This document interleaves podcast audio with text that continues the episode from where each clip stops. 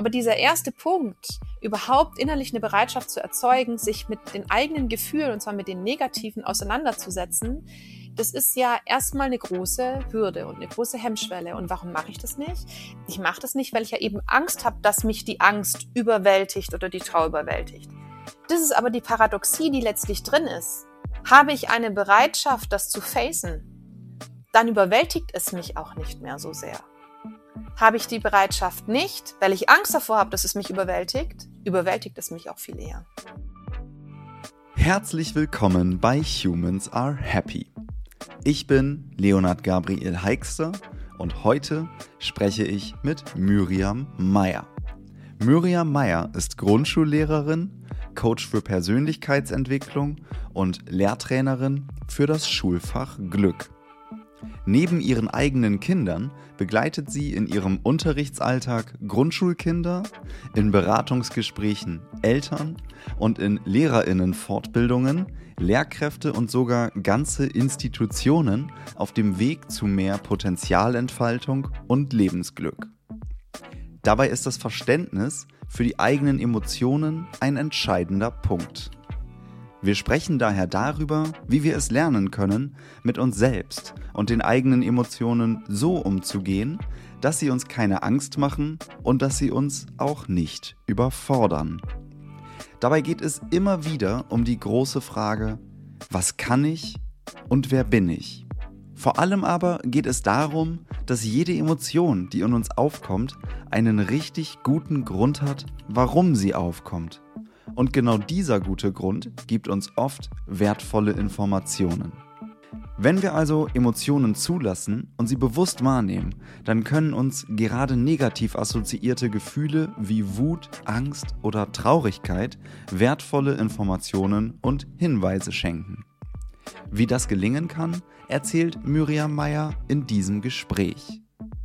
Wenn du die für mich wichtigsten Erkenntnisse gerne schriftlich erhalten möchtest, dann gilt wie immer, Melde dich gerne im Humans Are Happy Newsletter an. Dort teile ich am Anfang jeden Monats die für mich wichtigsten Erkenntnisse der letzten Gespräche. Einen Link dazu findest du wie immer in den Show Notes. Jetzt wünsche ich dir aber erst einmal viel Spaß beim Hören und sage herzlich willkommen, Miriam. Hallo Leo, schön, dass ich hier sein kann. Ja, schön, dass es klappt. Heute im zweiten Anlauf kommen wir zusammen und wir haben ein ganz, ganz wunderbares Thema, nämlich wollen wir über Emotionen heute sprechen. Wir hatten eine, tatsächlich, das ist eine ganz lustige Geschichte, wie das entstanden ist, weil ich glaube, eine andere Podcast-Hörerin hat dich mir empfohlen und wir hatten daraufhin mal ein Telefonat und ich war am Anfang auch direkt sehr begeistert, weil du mit dem Fritz Schubert Institut zusammenarbeitest mit dem ähm, Ernst Fritz Schubert, der auch mein erster Podcast-Gast war, was mir direkt ein sehr gutes Gefühl gegeben hat. Und daraus hin, daraufhin hat sich ein schönes Gespräch darüber entwickelt, wie wir mit unseren Emotionen umgehen können, dass wir uns vielleicht nicht von ihnen überwältigen lassen, aber dass wir sie auch überhaupt wahrnehmen. Und genau da sehe ich eigentlich so eine Balance. Wie finde ich denn da diese Mitte? Und genau das ist auch die Frage, mit der ich jetzt mal direkt an dich äh, starten möchte. Wie würde man das machen? Also natürlich gibt es darauf keine ähm, Standardantwort. Also das ist ja letztlich bei allen Dingen so, wenn ich mich mit mir beschäftige, ähm, dann ist das, wie ich mit mir umgehen muss oder wie ich mich handeln können, lernen kann, ähm, sehr individuell.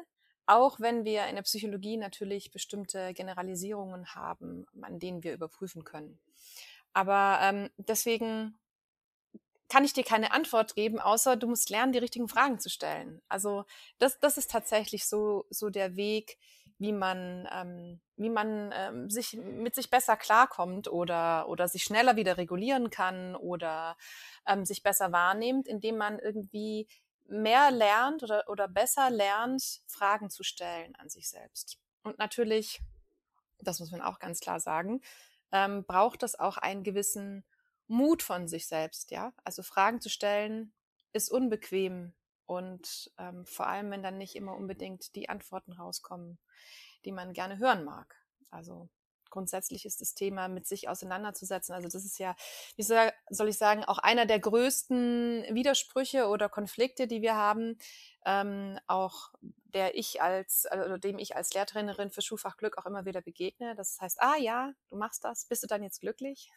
Ja, so ist es eben nicht. Und bist du glücklich? ganz oft ja und ganz oft nein. Aber ähm, wenn ich es bin, nehme ich es stärker wahr und ich kann vor allem verstehen, warum ich es bin.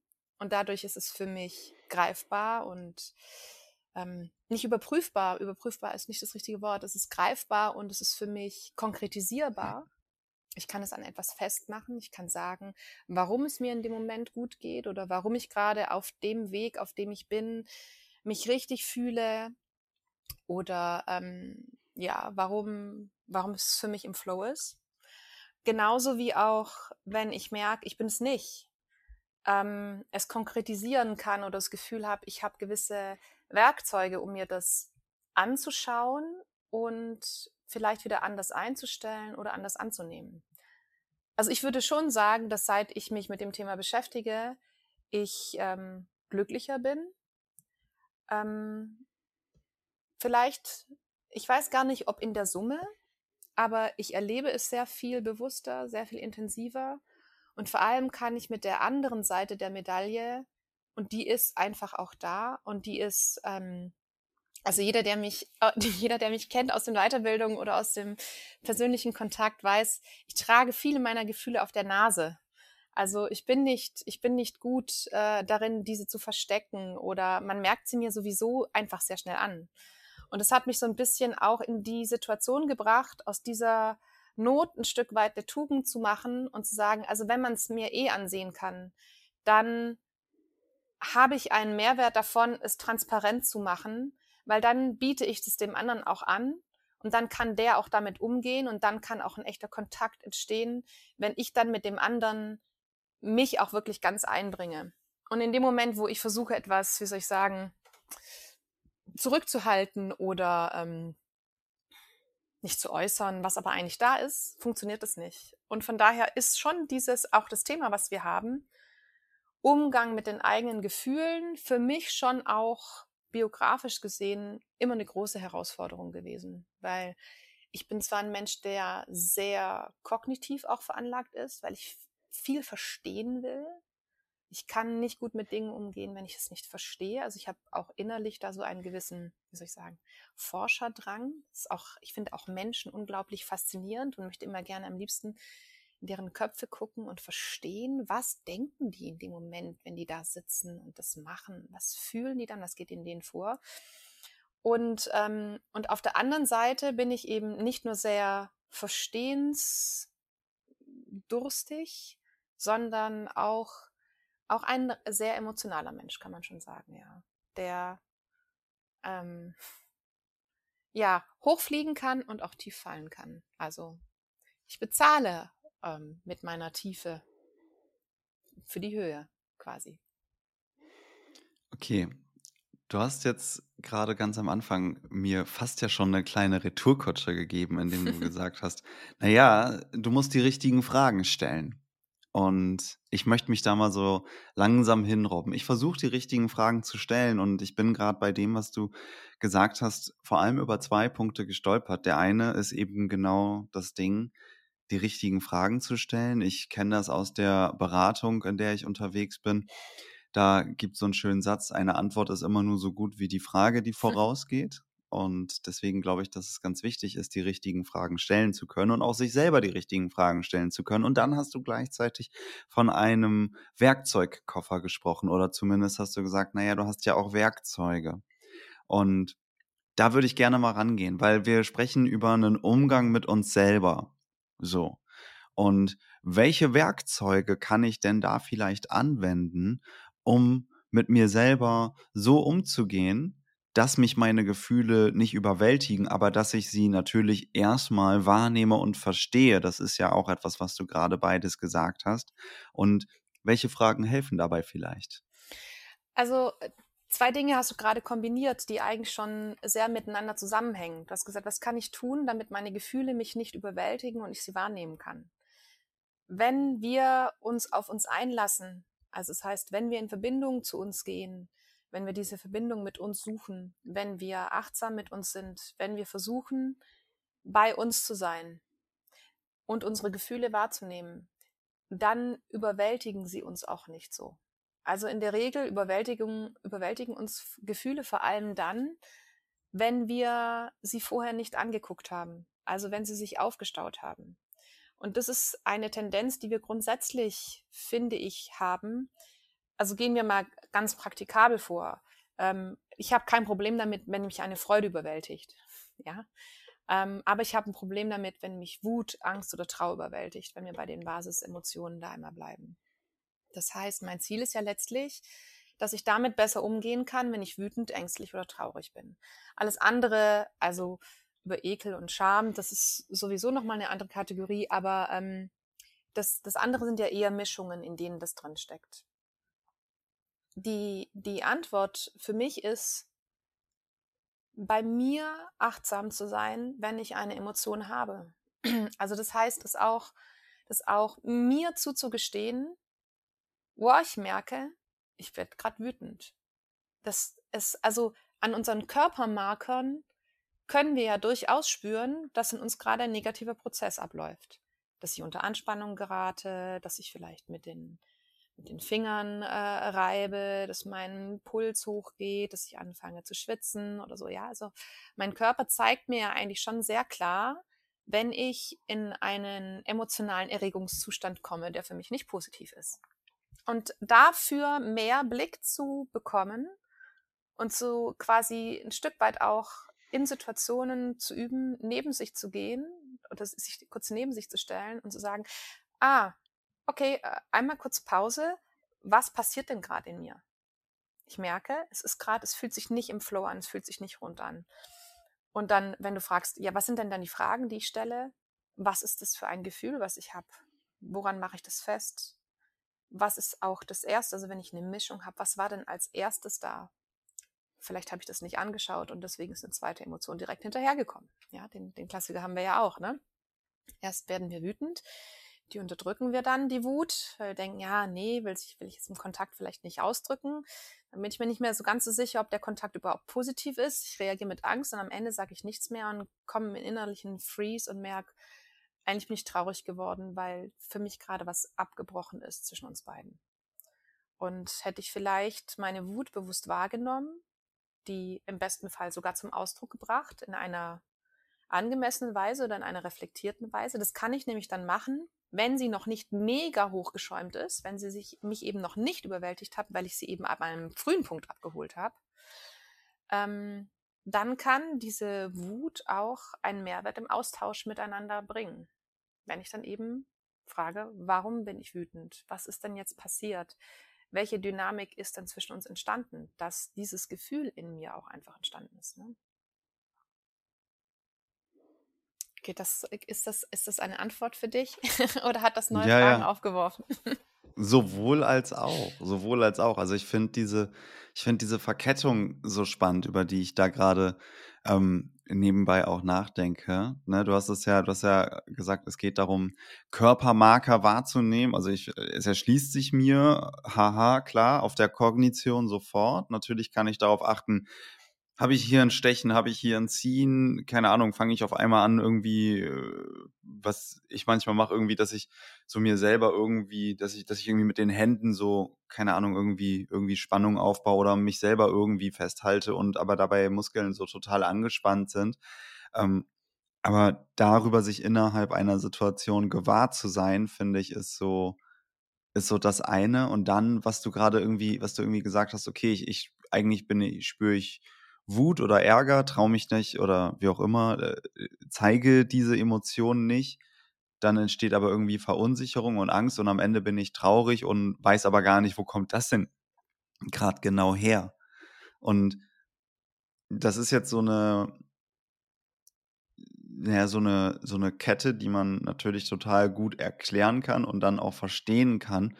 Aber das wirklich zu fühlen, stelle ich mir total, stelle ich mir total ne, was heißt schwierig, schwierig vor, aber dafür ja, muss man ja sehr, dafür muss man einfach sehr präsent sein. Und wir sind häufig, oder mein Erleben ist es zumindest, ähm, häufig gar nicht so super präsent mit mir selber zu sein. Und dann wird es natürlich total dann wird es halt irgendwann super komplex. So, und deswegen habe ich da gerade so ein bisschen drüber nachgedacht. Aber wie ist dein Impuls dazu? Ja, total. Das ist auch nicht einfach, ohne Frage. Und wir sind auch viel besser damit, die Gefühle im anderen zu sehen und vielleicht zu ähm, wahrzunehmen und darauf zu reagieren, als bei uns. Mit sich selbst in der Präsenz zu sein, ist schwer, ohne Frage. Aber es ist auch Übungssache. Also je, je häufiger ich das mache, und ähm, je mehr ich mir da auch zugestehe, desto schneller werde ich auch die Emotionen bei mir zu spüren.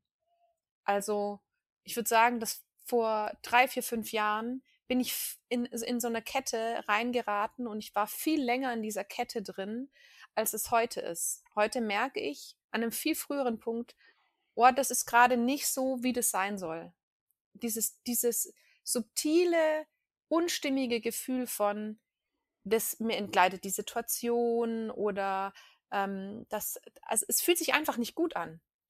Und mhm. dafür, wie soll ich sagen, dafür in mir zu entscheiden, bewusst, ich mache dafür einen Raum auf.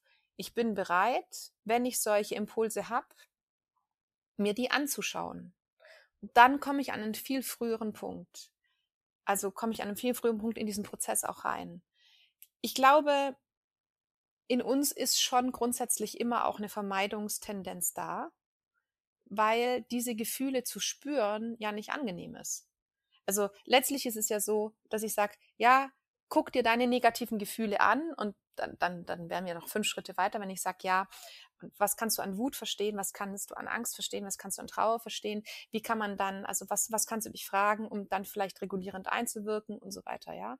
Aber dieser erste Punkt, überhaupt innerlich eine Bereitschaft zu erzeugen, sich mit den eigenen Gefühlen, und zwar mit den negativen, auseinanderzusetzen, das ist ja erstmal eine große Hürde und eine große Hemmschwelle. Und warum mache ich das nicht? Ich mache das nicht, weil ich ja eben Angst habe, dass mich die Angst überwältigt oder die Trauer überwältigt. Das ist aber die Paradoxie, die letztlich drin ist. Habe ich eine Bereitschaft, das zu facen, dann überwältigt es mich auch nicht mehr so sehr.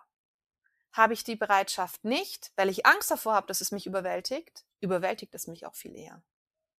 Und das ist so ein bisschen, wie soll ich sagen, auch so ein bisschen Mut, was ich, den ich auch zusprechen möchte, wenn ich Kinder in der Schule begleite ähm, oder auch wenn ich Erwachsenen ähm, im Seminar begegne, wenn wir über Gefühle sprechen. Das ist ja auch ein großes Thema in der Weiterbildung. Mhm. Ähm, oder auch, wenn ich Menschen in der persönlichen Begleitung habe. Also es, es, sind ja unterschiedliche Ebenen, auf denen ich tätig bin, ja.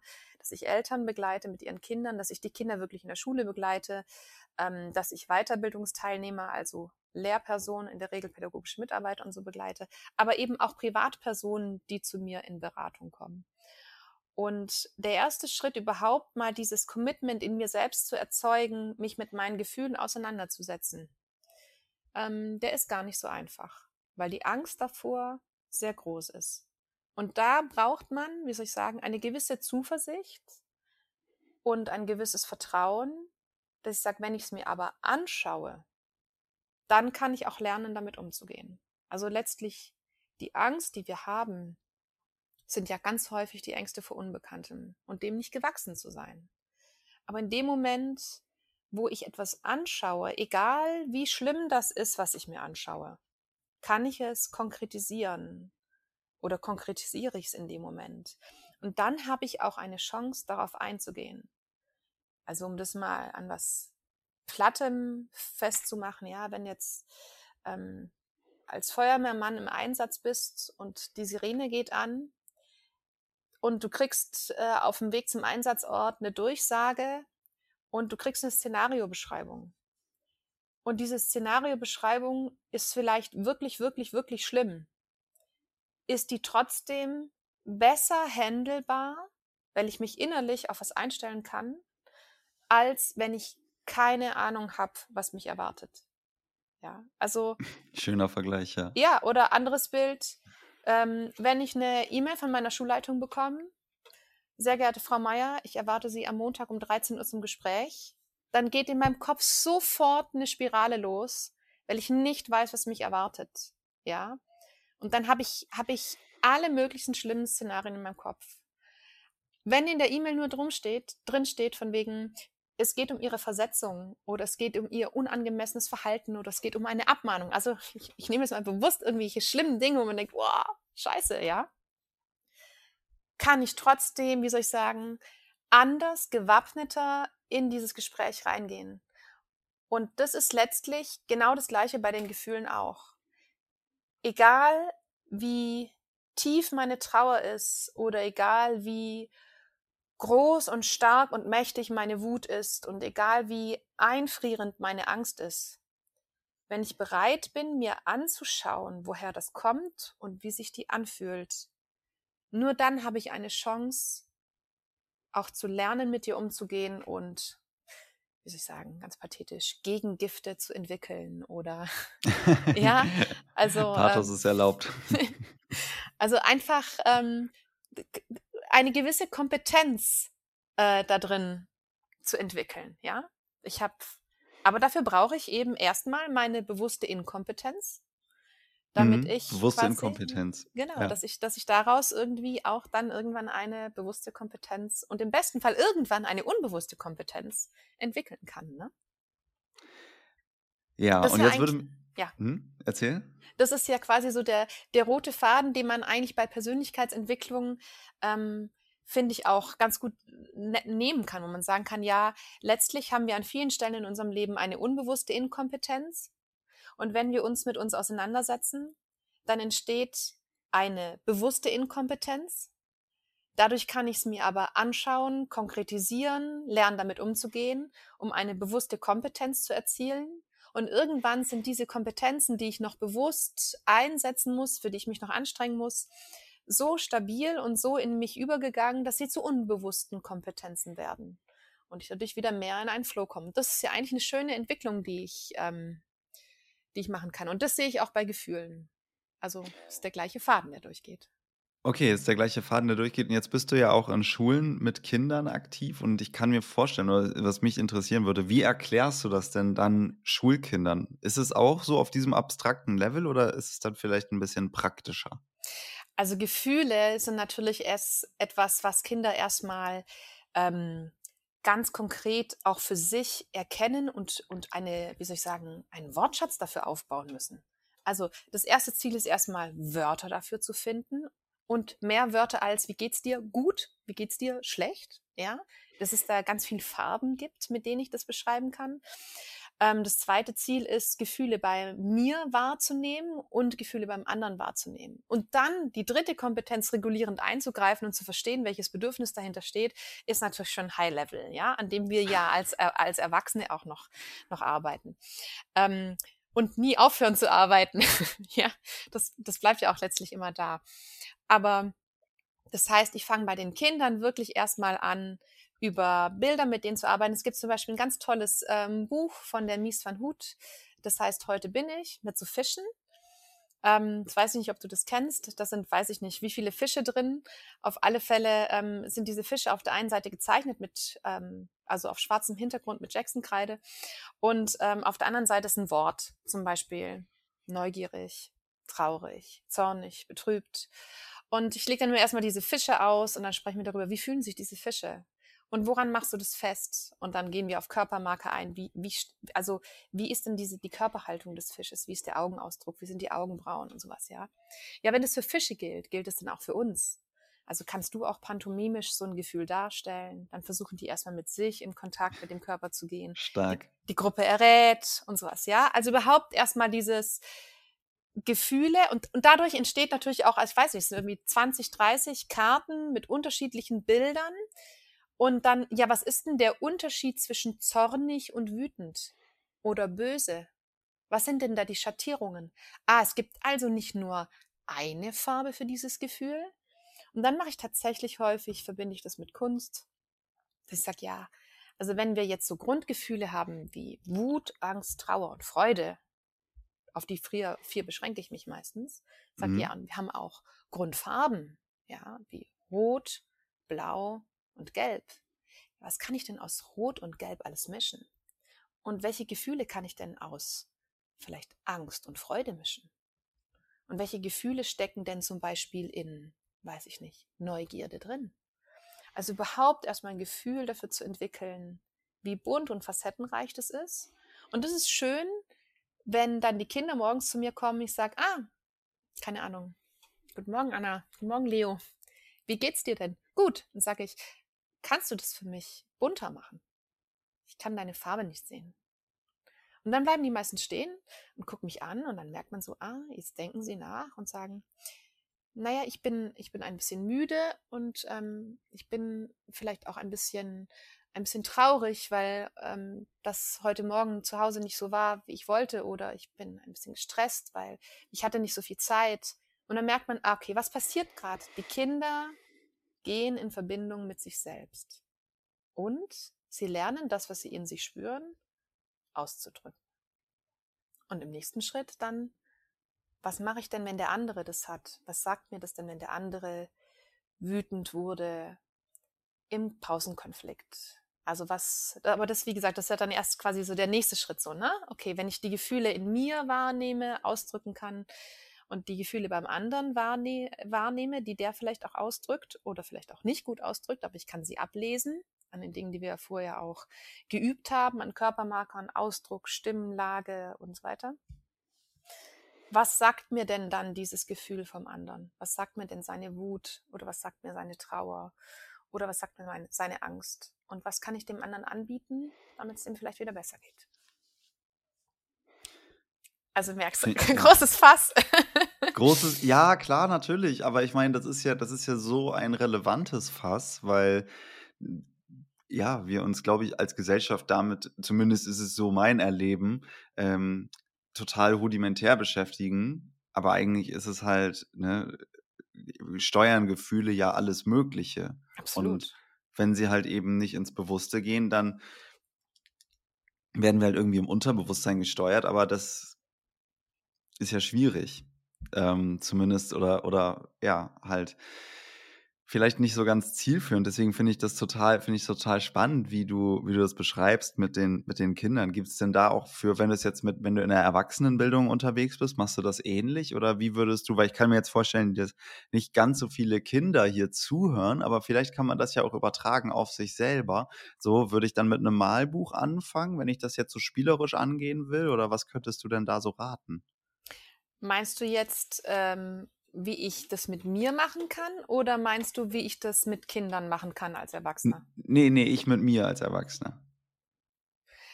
Also, ich würde sagen, wenn man sich jeden Tag, also wenn man sich das vornimmt, so dieses, ich möchte mich und meine Gefühle überhaupt erstmal wahrnehmen. Erstmal bei mir. Und ich vielleicht, keine Ahnung, suche ich mir drei Steps aus. Also ich sage, okay, meine Challenge für heute ist dreimal bewusst in mich reinfühlen, wie geht's mir eigentlich gerade? Das, das fände ich schon mega. Weil ich glaube, also schau mal, ich bin in dem Bereich so lange schon tätig, ja. Und ähm, bin jetzt vor vier Jahren nach Stuttgart gezogen. Seitdem habe ich keine gute Begleitung mehr, aber ich habe davor ähm, war ich in einer ganz tollen Begleitung mit Psychosynthese. Und es war schon zu spüren der Mehrwert für mich, wenn ich zu meinem alle zwei Wochen Termin hingefahren bin, dass ich dachte, ah Miriam, wie geht's denn dir gerade? Also wenn ich dich jetzt gleich fragt, was ist denn deine Antwort? Um dann zu merken, ich habe mich, ich habe mich diese Frage bestimmt drei, vier Tage gar nicht gefragt, wie es mir eigentlich geht. Und das finde ich ist schon, wenn ich das erreiche, für mich bewusst kleine Zeitfenster zu ritualisieren am Tag. Wie fühle ich mich und wie habe ich mich heute gefühlt? Fände ich eine super starke Metakompetenz, die ich aufbaue.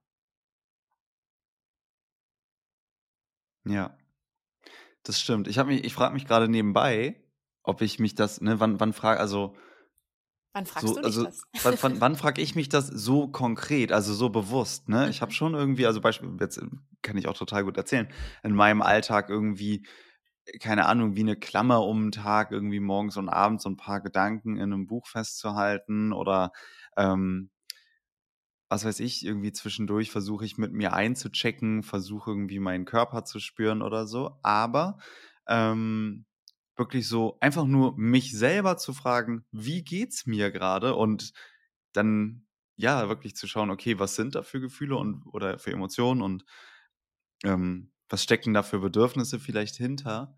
Also so eine so eine Mini-Inventur im Grunde. Mhm. Ne, es ist ja es ist ja es ist ja immer wieder so eine Mini-Inventur. Würde eigentlich total Sinn machen, das einfach auch so, ja, weiß nicht, ein, zweimal am Tag einzubauen. Ähm easy as that. Und ich frage mich gerade, warum ich es nicht so konkret eigentlich mache.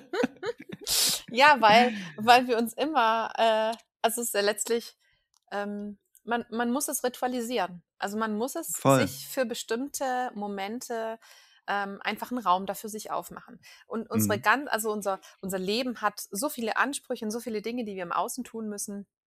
Und dann kommt noch dazu, dass wir ja auch ähm, grundsätzlich in uns erstmal die Perspektive aufs Negative haben, auf die Schwierigkeiten, auf die Probleme und sowas alles, ja. Mhm. Das heißt, mich einen Raum aufzumachen, also oder meine Gedanken auf mich zu lenken und zu gucken, was ist denn in mir, das braucht ein Investment. Das passiert eben nicht von alleine. Und ähm, dann ist es, also wenn ich so ein Investment aktiv tätigen muss, ist es immer clever, wenn ich das mit etwas kombiniere, ähm, das ich eh mache, das ich schon ritualisiert habe. Zum Beispiel beim Zähneputzen. Sag ich, okay, Zähneputzen ist die Zeit, morgens für mich einmal zu überlegen, wie geht's mir? Wie starte ich eigentlich gerade in den Tag? Und vielleicht auch sogar abends beim Zähneputzen dann zu überlegen, was waren denn eigentlich, wo, wo hast du heute deine Gefühle besonders präsent irgendwie auch wahrgenommen? Was ist denn in den Situationen passiert? Ähm, erkenne ich vielleicht, warum das entstanden ist, dieses Gefühl? Erkenne ich dann eine Dynamik? Was hat das, ähm, Mhm. was, was war auch das mit dem Kontakt mit dem anderen und so? Und ich glaube, wenn ich das ritualisiere, dann entsteht einfach auch eine unglaublich starke Kompetenz im Sinne von, ich sehe mich, ich schaue mich an. Und wenn ich dann in einer herausfordernden Situation bin, weil ich in Konflikt gerate, geht in mir einfach viel schneller diese Leuchte an. Ich sage, wow, wow, wow, okay, stopp, Miriam. Hier passiert gerade was, was sich nicht gut anfühlt. Und dann ist es ein, okay, was ist das für ein Gefühl? Wieso entsteht es jetzt gerade? Was ist, wie, wo kommt es her? Was willst du dir sagen? Welches Bedürfnis steht dahinter? Wie kannst du einwirken? Und was war Mhm. eigentlich das Ziel, mit dem ich in diesem Gespräch war oder mit dem ich gerade in dem Kontakt war? Was, was ist das, wo ich eigentlich hin will? Weil wir haben ja in der Regel kein negatives Ziel, wo wir hinwollen, wenn wir in einem Kontakt sind. So. ne? Ja, in der Regel nicht. Und was du, was, was ich gerade auch total spannend finde, ist, wo du sagst, mit der Leuchte, die dann angeht und irgendwie dann kommt, ah, okay, was ist da und warum fühlst du es gerade? Wir haben ja auch darüber vorhin gesprochen, dass wir häufig Angst vor Emotionen haben. Mhm. So, aber in dem Moment, wo ich eben, wo mir das einfach nur auffällt, das ist ja erstmal neutral, ah, warte mal, da ist gerade was. Das ist ja eine, das ist ja eine ganz andere Haltung im Endeffekt, ob ich neugierig bin und mir anschaue, oh, was ist da gerade in mir? Warum ist das jetzt so? Oder eben, ah, ich habe Angst davor, ich fühle mich gerade schlecht, scheiße, schnell raus aus der Situation, indem ich mich ablenke mit egal was oder wie auch immer, das wegschiebe. So, und da, und da steht für mich aber ein Haltungsshift hinter. So. Ja, absolut. Das meinte ich auch ähm, am Anfang, ich, als ich gesagt habe, das braucht auch einen gewissen Mut und Mhm. eine Bereitschaft, sich mit sich auseinanderzusetzen. Weil wenn ich jetzt in einem, in einem Kontakt drin bin, in einem Gespräch und ich merke, ich werde wütend und ich denke, wow, mir wird jetzt hier gerade, also dann gehe ich auf eine Metaebene und denke, okay, wa warum, warum wirst du jetzt hier gerade wütend? Ja, Mhm. ja, weil mir hier Verantwortung zugeschoben wird und ich Sachen machen soll, dessen Entscheidung ich gar nicht getroffen habe. Bedeutet für mich aber auch, eigentlich, Miriam macht den Mund auf. Das musst du dann ja auch sagen. Also das, das ist schon klar, ne? Wenn ich, wenn ich weiß, warum ich wütend werde und dann sage ich es nicht und bringe es nicht zum Ausdruck, wird's nicht besser, ne? Also dann, ähm, Ja. genau, also die, wie soll ich sagen, die, die innere Wahrheit nicht zu sehen, ist schwer, aber die innere Wahrheit zu sehen und dagegen zu handeln, ist schier unmöglich oder macht das, macht die Destruktivität in einem oder das Unwohlbefinden in einem natürlich massiv stärker. Und das ist auch ähm, natürlich etwas, warum wir uns mit dem Thema nicht so gerne auseinandersetzen. Wenn wir uns es nämlich anschauen, heißt es ja auch, wir übernehmen Verantwortung für uns und unsere Gefühle. Und wenn mein Gefühl zu mir sagt, hey, setz dich mal bitte für deine Autonomie ein, das geht so hier nicht und das mache ich mhm. nicht, dann wird's halt schlimmer. Ja. Ja, voll. Voll, voll, voll. Ich merke, also das ist, ja, es macht, es macht total Sinn und ich äh, muss es kurz würdigen, indem ich es einfach einmal sacken lasse und jetzt nicht sofort in die nächste, in die nächste Frage reingehe, weil äh, also was, was ich dabei einfach die ganze Zeit irgendwie als Link habe, ist so, ja, Mann, ich kann das einfach rational sofort nachvollziehen und unterschreiben. Aber was heißt das denn jetzt eigentlich für mich? Und an welchen Stellen habe ich das denn eigentlich auch so oft gemacht? Ne? Dass ich halt irgendwas einfach nicht verstehen wollte, weil es vielleicht in dem Moment einfacher war, das wegzudrücken ja. oder weil ich es vielleicht auch gar nicht nachvollziehen konnte oder irgendwie nur, nur irgendwie so ein Unwohlsein wahrgenommen habe, aber jetzt nicht wirklich ähm, verstanden habe oder verstehen wollte, was steht da wirklich hinter. Und ähm, ja, das ist, ähm, das ist auf jeden Fall ein, ein total, ja, ein total guter Punkt, den du da sagst. Einfach, weil wenn wir uns dieser Mechanismen gewahr sind, ähm, dass wenn wir uns Sachen nicht anschauen oder wenn ich mir jetzt Sachen nicht anschaue, dass es dann einfach immer nur Dollar wird, immer nur an einer anderen Stelle zurückkommt, wo es aber vielleicht eigentlich gar nicht hingehört und dann wird es auch schon wieder viel komplexer, das alles nachzuvollziehen. Also dann ist es ja im Endeffekt nur das Logischste und sogar das Einfachste, sich das wirklich da anzuschauen, wo es, wo es entsteht oder wo ich es zumindest zuerst mal wahrnehme. Absolut. Ähm, aber es, das ist halt nicht einfach. Ne? Also wie gesagt, ja. dieser, dieser ähm, Vermeidungsdruck in uns ist einfach sehr hoch. Ähm, und dann kommt natürlich auch dazu, es wäre auch eine Überforderung von uns selbst, würden wir die ganze Zeit in jedem Moment immer spüren wollen, wie es uns geht und immer hinterfragen und ähm, das funktioniert natürlich auch nicht. Ne? Also dann, das ist ja eine Metaebene, auf die ich dann gehe. Und mhm. bin ich nur noch auf Metaebenen, bin ich auch nicht mehr am Kontakt. Also das, klar funktioniert das auch nicht. Ähm, aber ist es, glaube ich, schon so, dass wenn, wenn das Gefühl schon stark genug ist, dass wir es spätestens dann irgendwie auch anschauen und dass man dafür fühliger wird und früher, ähm, ja, das früher wahrnimmt und auch früher spürt, oh, das ist was, das sollte ich mir anschauen. Weil es mich eben, weil es mich eben sonst in anderen Situationen ungut leitet und, und mir eben entgleitet auch, ne?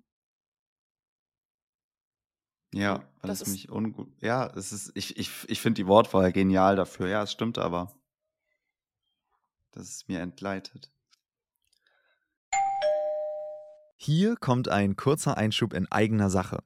Wenn dir diese Folge gefällt, dann empfiehl sie gerne einem Menschen in deinem Freundes- oder Bekanntenkreis weiter. So machst du mir auf einfachem Wege eine große Freude. Du kannst mir natürlich auch einfach bei Apple oder Spotify eine 5-Sterne-Bewertung dalassen. Auch das ist eine große Hilfe. Ich danke dir im Voraus und wünsche dir jetzt wieder viel Spaß beim Hören.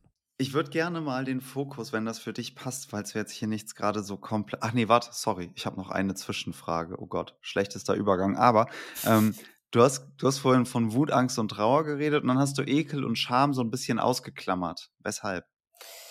Ähm, also tatsächlich ist es für mich ein pragmatischer Grund.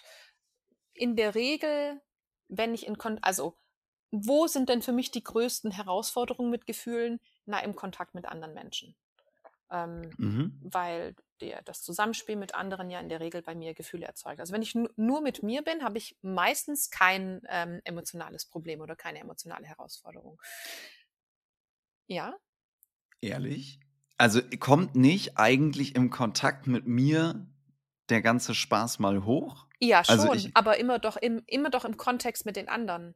Also in mir kommt dann die Wut hoch, weil in der und der Situation. Und da, dann sind doch andere da immer beteiligt. Genau, aber ich kann, weil, weil ich, ich würde jetzt nur sagen, deswegen ist es ja vielleicht auch so schwierig, mal nur mit sich alleine zu sein, weil dann kommen die ganzen Geister aus dem Schrank. ja, das, das stimmt. Ähm, ich meinte damit auch nicht, dass ich mit mir, also ich, ich versuche es anders auszudrücken. Wenn ich mit mir alleine bin und ich nur auf den Kontakt mit mir gucke und nicht eine Retrospektive auf Situationen mache ähm, wo ich mit anderen Menschen eingebunden bin, ja, sondern ich nur mit mir selbst in meinem Garten stehe, in meinem, also wirklich nur mit mir bin und nicht auf eine Situation mit anderen gucke, dann habe ich, dann kann ich sehr häufig mit mir gut in Verbundenheit gehen, ohne dass ich direkt ein emotionales Problem habe, was mich äh, antitscht. Wenn ich natürlich mit mir ähm, in Kontakt gehe und nachdenke über die Situationen, dann sind ja da andere Menschen beteiligt und dann sind das für mich, dann die, also dann ist es äh, natürlich auch nicht, nicht einfacher. Ähm, aber dann sind es natürlich die, die Kontakte mit den anderen, die für mich die Herausforderung bringen. Also in der Regel sind, sind die Herausforderungen, die in mir entstehen, zu 95 Prozent, 98 Prozent, entweder im direkten Kontakt mit den anderen oder in mir, wenn ich es mir anschaue, weil ich den Kontakt mit den anderen hatte. Okay. Ja? Got it. Ja. Und ähm, da finde ich Wut, Angst und Trauer am stärksten als Herausforderung. Ekel ist ja letztlich eigentlich mehr auf der äh, physiologischen Ebene, wenn wir das evolutionär betrachten, also der Ekel vor, vor Lebensmitteln abstoßend, nicht, nicht essen, ähm, weil giftig, verdorben und so weiter. Und Scham ist dann ähm, ja eher das gesellschaftliche Phänomen, also dass ich ein, äh, um, um diese Wörter mal miteinander zu verquicken, quasi wie ein, ein ekelhaftes Verhalten hatte, weshalb ich durch die Gruppe abgelehnt werde und dann empfinde ich Scham, wenn ich merke, ich habe mich falsch verhalten, ich gehöre nicht, ich gehöre nicht dazu, ich fühle, ich schäme mich für mein Verhalten so, ja. Mhm. Ähm, das ist aber ähm, nochmal ein anderer eine andere Dynamik. Also ich finde vor allem spannend dieses, wenn ich in Wut, Angst und Trauer komme, dann komm, geht in mir auch dieser Fluchtinstinkt an oder dieser Kampfinstinkt. Also dann, dann komme ich einfach in diesen Fight, Flight, Freeze-Modus. Mhm. Und ähm, in dem bin ich ja nicht handlungsfähig wirklich. Also ich bin weder in, in meiner Kraft bei mir selbst reflektiert, nichts. Also ich bin einfach in keinem guten Handlungsmodus. Und mein Ziel ist eigentlich, immer möglichst schnell aus diesem Fight, Fight, Freeze-Modus wieder rauszukommen, um wieder ähm, Handlungsoptionen für mich zu entwickeln, zu entdecken, um ähm, ja, um wieder gestalten zu können, Situationen gestalten zu können, mich ausdrücken zu können, in Kontakt am besten gehen zu können, regulierend einwirken zu können und so weiter. Und deswegen ja. ähm, ist so mein Fokus sehr auf dieses, was heißt Wut, was heißt Angst, was heißt Trauer, was sagt, was sagt sie mir und was ist mein Bedürfnis, was dahinter steht und was kann ich dafür tun, um das vielleicht wieder zu verbessern. Und da sind wir an, da, da sind wir dann an diesem Punkt von ähm, richtige Fragen stellen. Ne? Was du, ähm, weil das sind genau an der Stelle ist es nämlich das, die erste Frage ist erstmal dieses, was, was fühle ich denn? Und wenn sich das be beginnt zu mischen, was es ja häufig auch tut, was mhm. ist denn mhm. da drin eigentlich am stärksten oder womit hat es angefangen? Ja. Und dann zu verstehen, meine Angst heißt ja irgendwie, ich brauche irgendwie Sicherheit. Was, was ist denn das, was mir Sicherheit gibt in dem Moment? In der Regel sind es immer eher die Beziehung zu den anderen Menschen, nicht irgendwelche, in der Regel meistens nicht irgendwelche Äußerlichkeiten, sondern eher Kontaktfragen, dass ich mich wieder versichern kann, dass der andere mit mir eine positive Beziehung hat oder dass ich darauf vertrauen kann wieder mehr. Ähm, Sicherheit ist manchmal auch die Frage von, hm, kriege ich mein Leben so gewuppt, wie ich das eigentlich will? Oder an welcher Stelle beginnt mir das zu entgleiten? Gehe ich gerade nicht, kann, kann ich gerade mit mir nicht gut umgehen?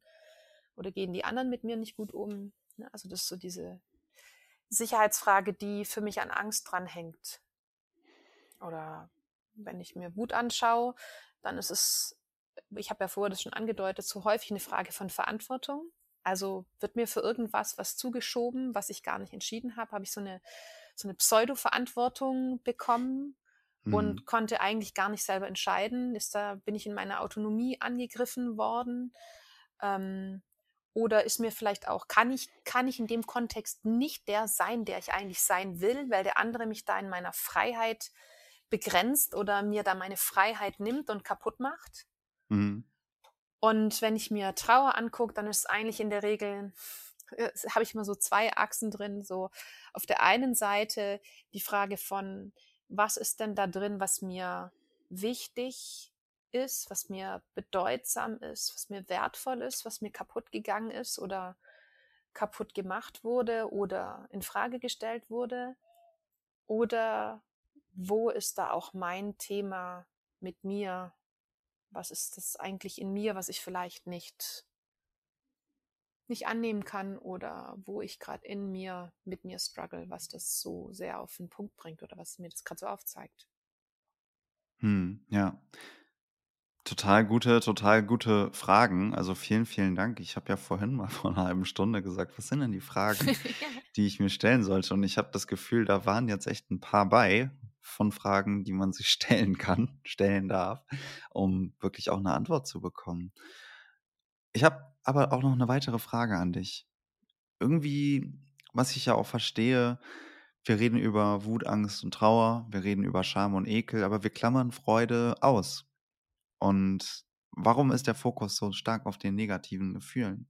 Also, hat das einen Grund? Ähm, bei mir jetzt? Ja, zum Beispiel.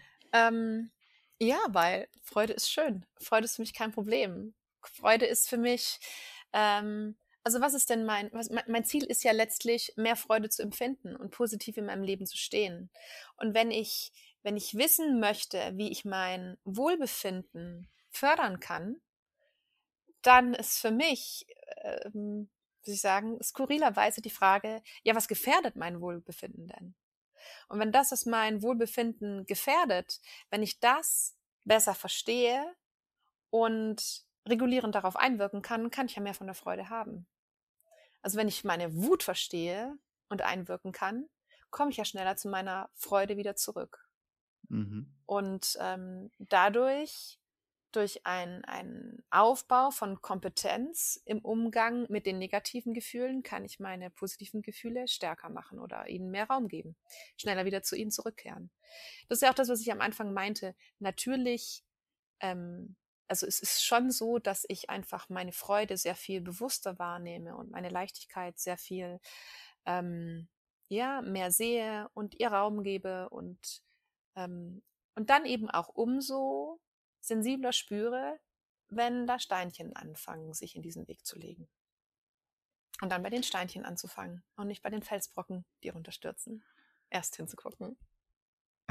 Ja, das, äh, das macht auch auf vielen Ebenen Sinn. Aber ich finde es ich total spannend, dass du gerade beschrieben hast, quasi der Weg zur Freude führt eigentlich durch die Emotionen ähm, Wut, Angst, Trauer, grundsätzlich vielleicht auch Schmerz und Leiden, was ist denn da, was angeschaut werden will und dass wir nur so auch wirklich eben Freude empfinden können, die und jetzt nicht irgendwie ein Ablenkungsmechanismus ist. Die nicht oberflächlich ist, ja. Die, genau, die nicht oberflächlich ist.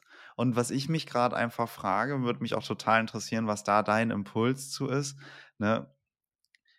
ist es jetzt so ein, ich habe ich hab gerade, als du, als du deine letzte Antwort gemacht hast, dachte ich so, na okay, aber ist es jetzt so ein, wenn wir immer nur auf das Negative schauen, ähm, ist es nicht vielleicht dann auch so ein bisschen, mh, hm, wir beschäftigen uns die ganze Zeit nur mit dem Negativen, ist es nicht auch eine, ne, macht es nicht auch Sinn zu schauen, okay, was macht mir denn Freude? Ne? Also zu, ne, zu verstehen, wo kommt mein Leid her, warum, ne, wo wurde meine Grenze verletzt, warum bin ich deswegen wütend oder warum, wovor habe ich Angst, ne? was kann mir Sicherheit geben, kann ich, gehe ich, gehe ich komplett mit. Aber der Fokus, wenn wir jetzt irgendwie darauf schauen, nicht nur, wie ist mein Befinden, sondern wie ist das, was ich als mein Befinden empfinde oder befinde, dann vielleicht auch, wie kann ich das dann auch als Wohlbefinden wahrnehmen und was brauche ich denn dafür? Ähm, was macht mir denn Freude, ist doch auch eine total wichtige Frage. Und ich finde, die hat bisher zumindest in diesem Gespräch nicht so viel Raum gehabt. Und vielleicht macht es Sinn, sich das auch nochmal anzuschauen. Absolut. Also ich wollte damit auch nicht sagen, dass wir die negativen Gefühle, ich nenne das mal so, überfokussieren sollten. Mhm. Ähm, sondern es ist eigentlich mehr ein, eine Ausgeglichenheit herzustellen, also eine Balance zu finden. Und das heißt für mich, achtsam mit mir im Hier und Jetzt zu sein und das zu sehen, was da ist. Und das heißt sowohl reflektiert zu verstehen, was fördert meine Freude, als auch zu verstehen, was sagen mir negative Gefühle oder welche Bedürfnisse stehen dahinter. Das, ähm, also damit meine ich nicht, dass man immer nur bei den negativen Gefühlen rumsuchen soll. Im Gegenteil. Also das meinte ich mit, ich nehme auch, also ich, meine Freude ist tiefer und meine ähm, Gelassenheit, also das Spannende ist, weil Gelassenheit ist ja nochmal ein anderes Thema, weil Gelassenheit ist das, was für mich auch entsteht, wenn ich im Fluss mit mir bin, wenn ich sowohl meine Freude nehmen kann, sie sehe, ähm, sie fördern kann, ihr Raum geben kann, ihr Nahrung geben kann, sie zum Ausdruck bringen kann, als auch, wenn dann die Wut kommt, ich auch die nehmen kann, mit ihr umgehen kann, wie ein Spielball, ähm, den Ball wieder zurückspielen kann, dass es so, dass es ein Hin und Her ist. Und dann kann in mir auch Gelassenheit entstehen und ein Gefühl von Annehmen dessen, was da ist.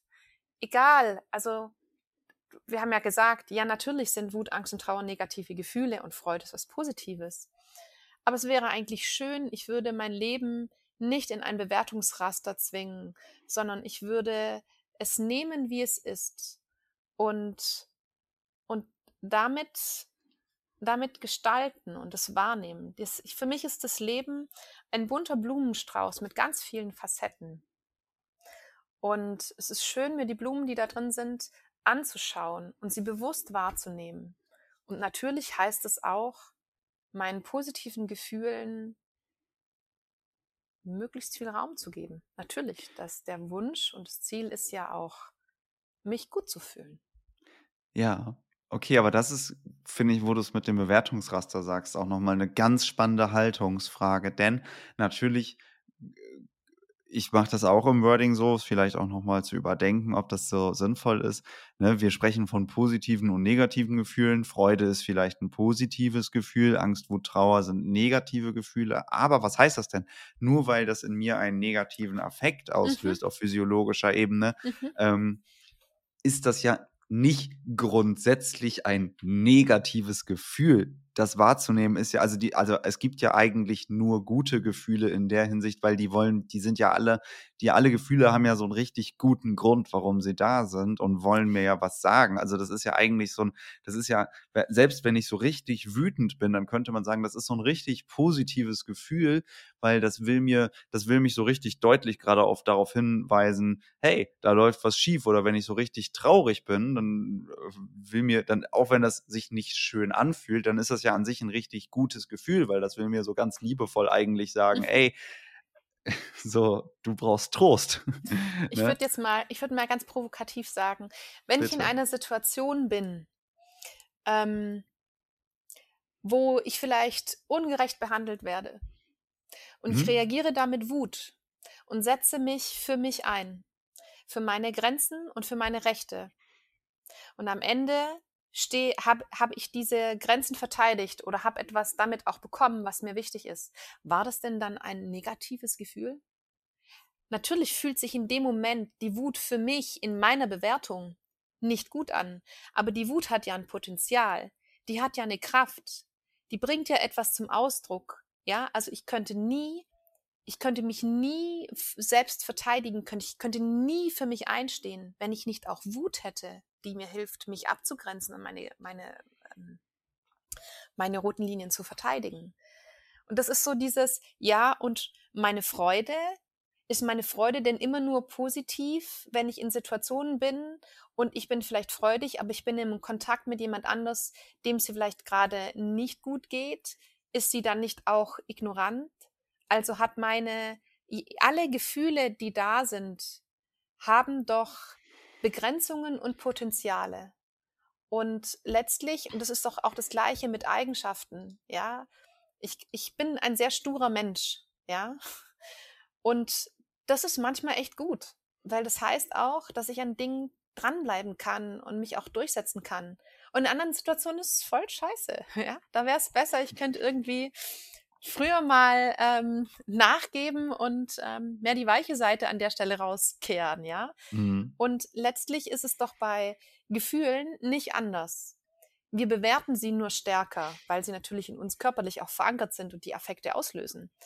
Aber all meine Gefühle haben positive Intentionen, haben Gestaltungsmöglichkeiten, haben Potenziale, die sie mitbringen. Und all diese Gefühle haben auch Begrenzungen und schwierige und dunkle Seiten.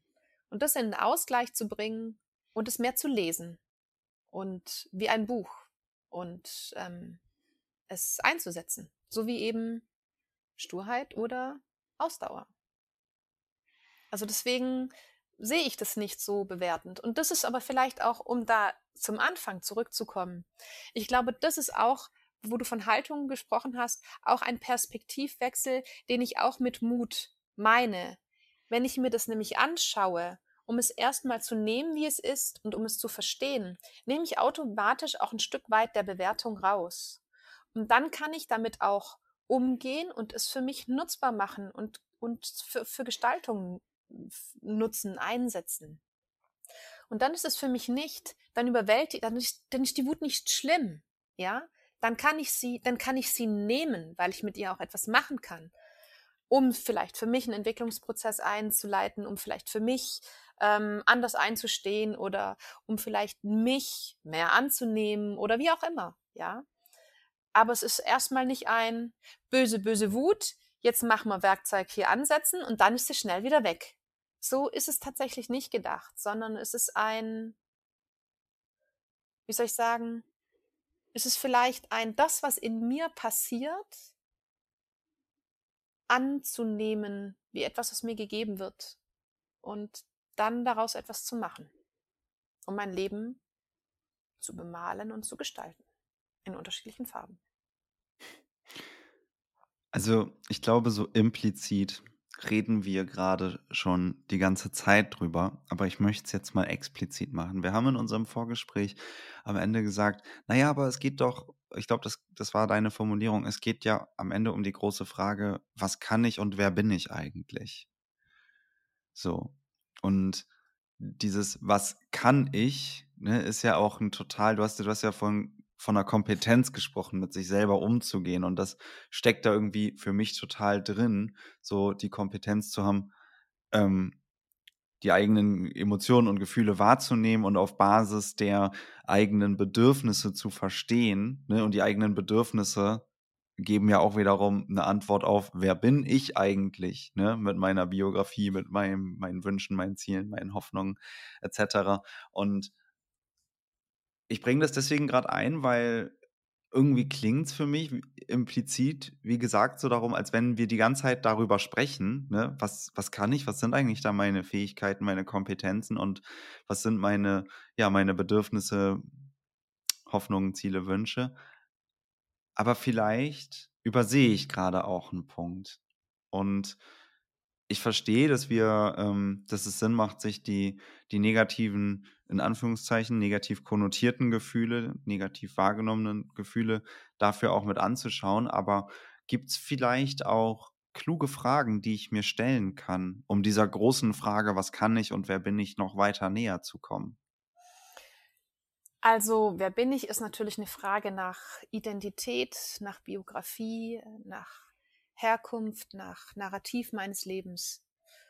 Und ähm, das ist eine Frage, auf die es viele Antworten gibt und auf die die Antworten nie enden werden, weil ich diese Frage mir ja letztlich immer wieder stelle, immer wieder stellen werde auch, solange ich mit mir im Prozess bin.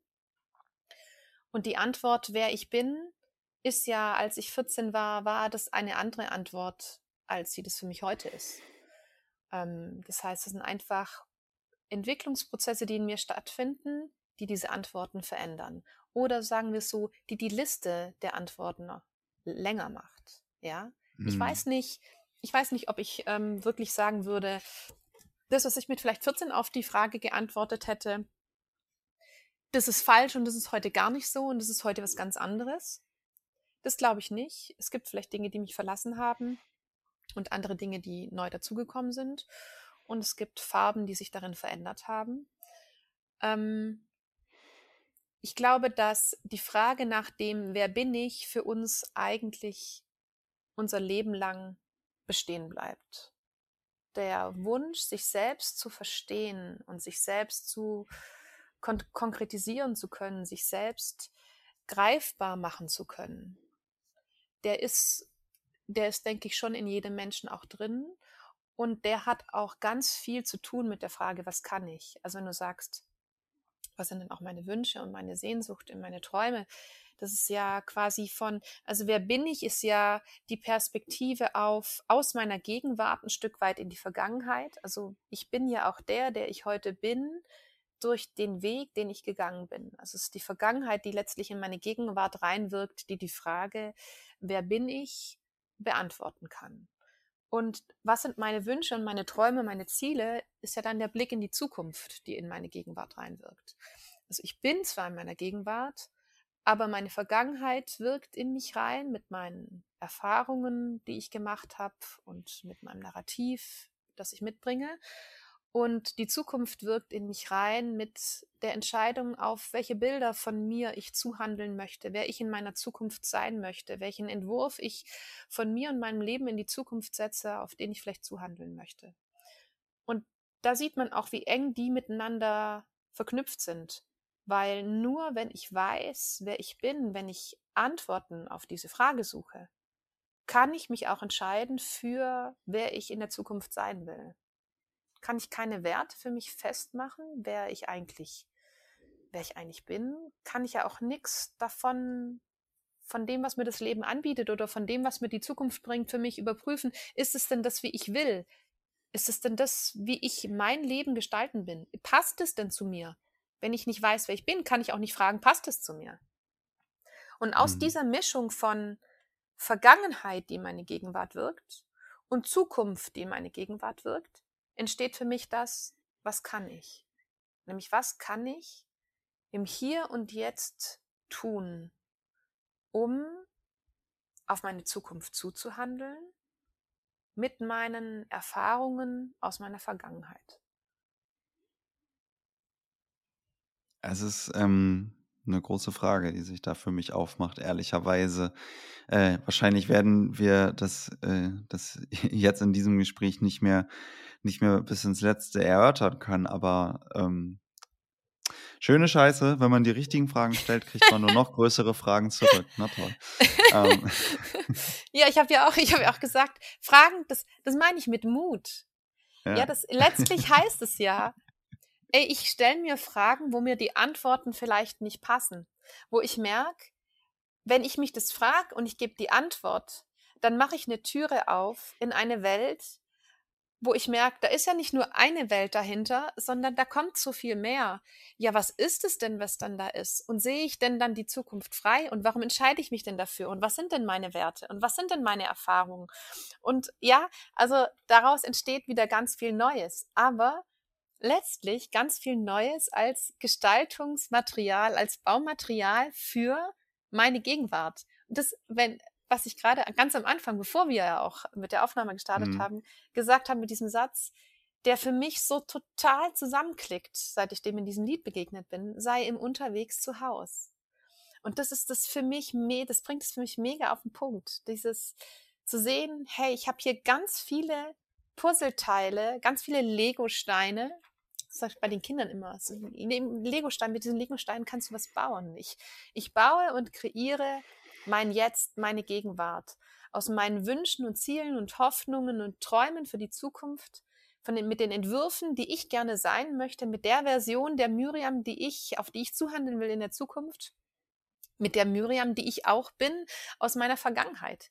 Das heißt, ich, ich, ich kriege Lego-Steine von vielen Ecken zugespielt und daraus kann ich mir jetzt etwas bauen. Jetzt, um hier zu sein. Und dann in diesem Jetzt mich zu spüren meine Gefühle zu spüren, meine Gestaltungsräume zu spüren und eben auch ähm, das ganze viele Positive zu spüren, zu sehen, wahrzunehmen, dankbar dafür zu sein, in der Achtsamkeit das zu schätzen und mein Leben mit, mit, mit all diesen Farben und Facetten, die da da sind, zu nehmen und es nicht, nicht an mir vorüberziehen zu lassen.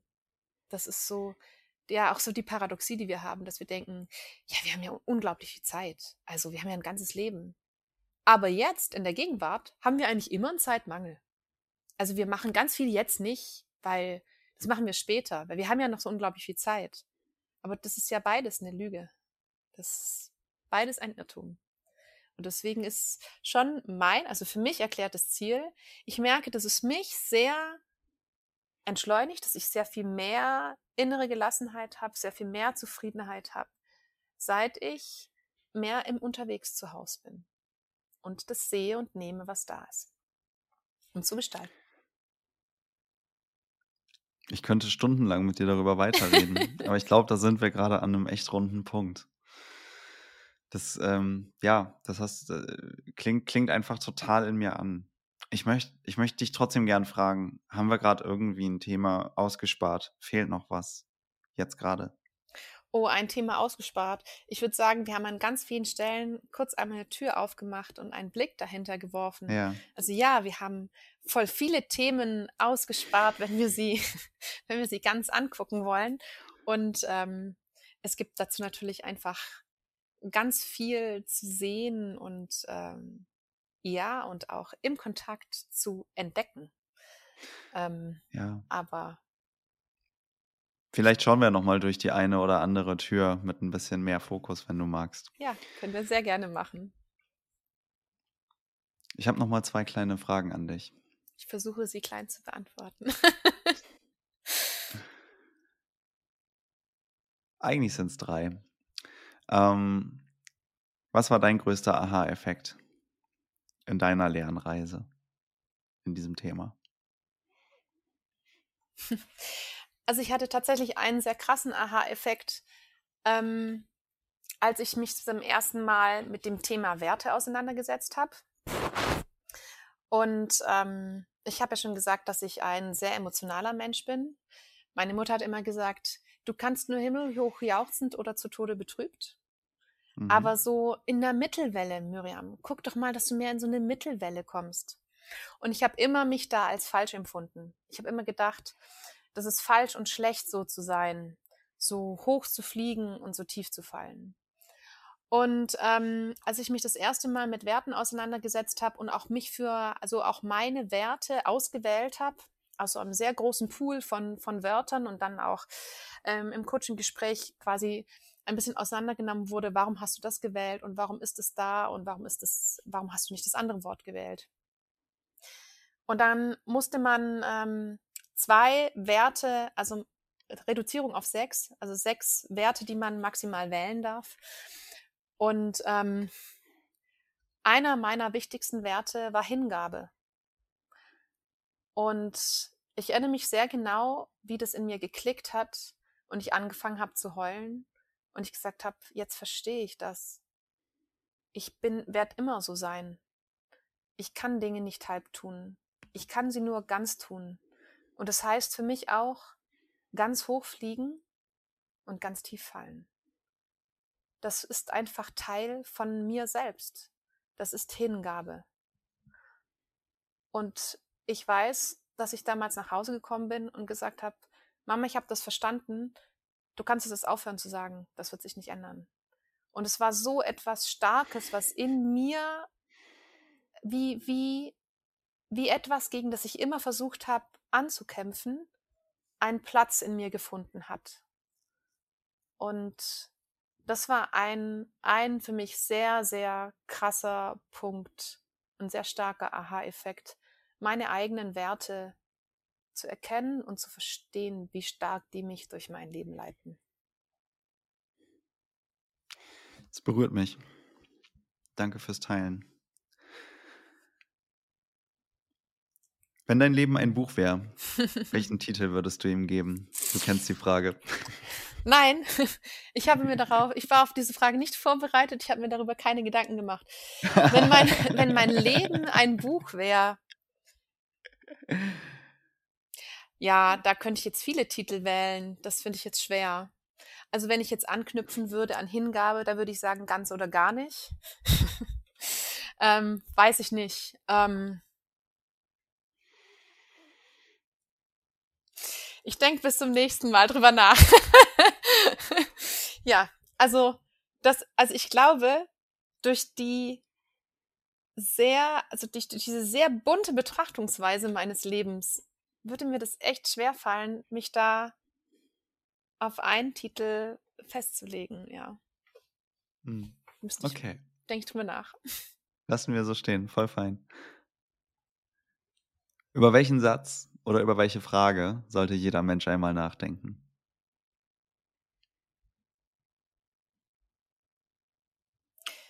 Ich würde gerne von Joseph Campbell den Satz nehmen, Follow your bliss.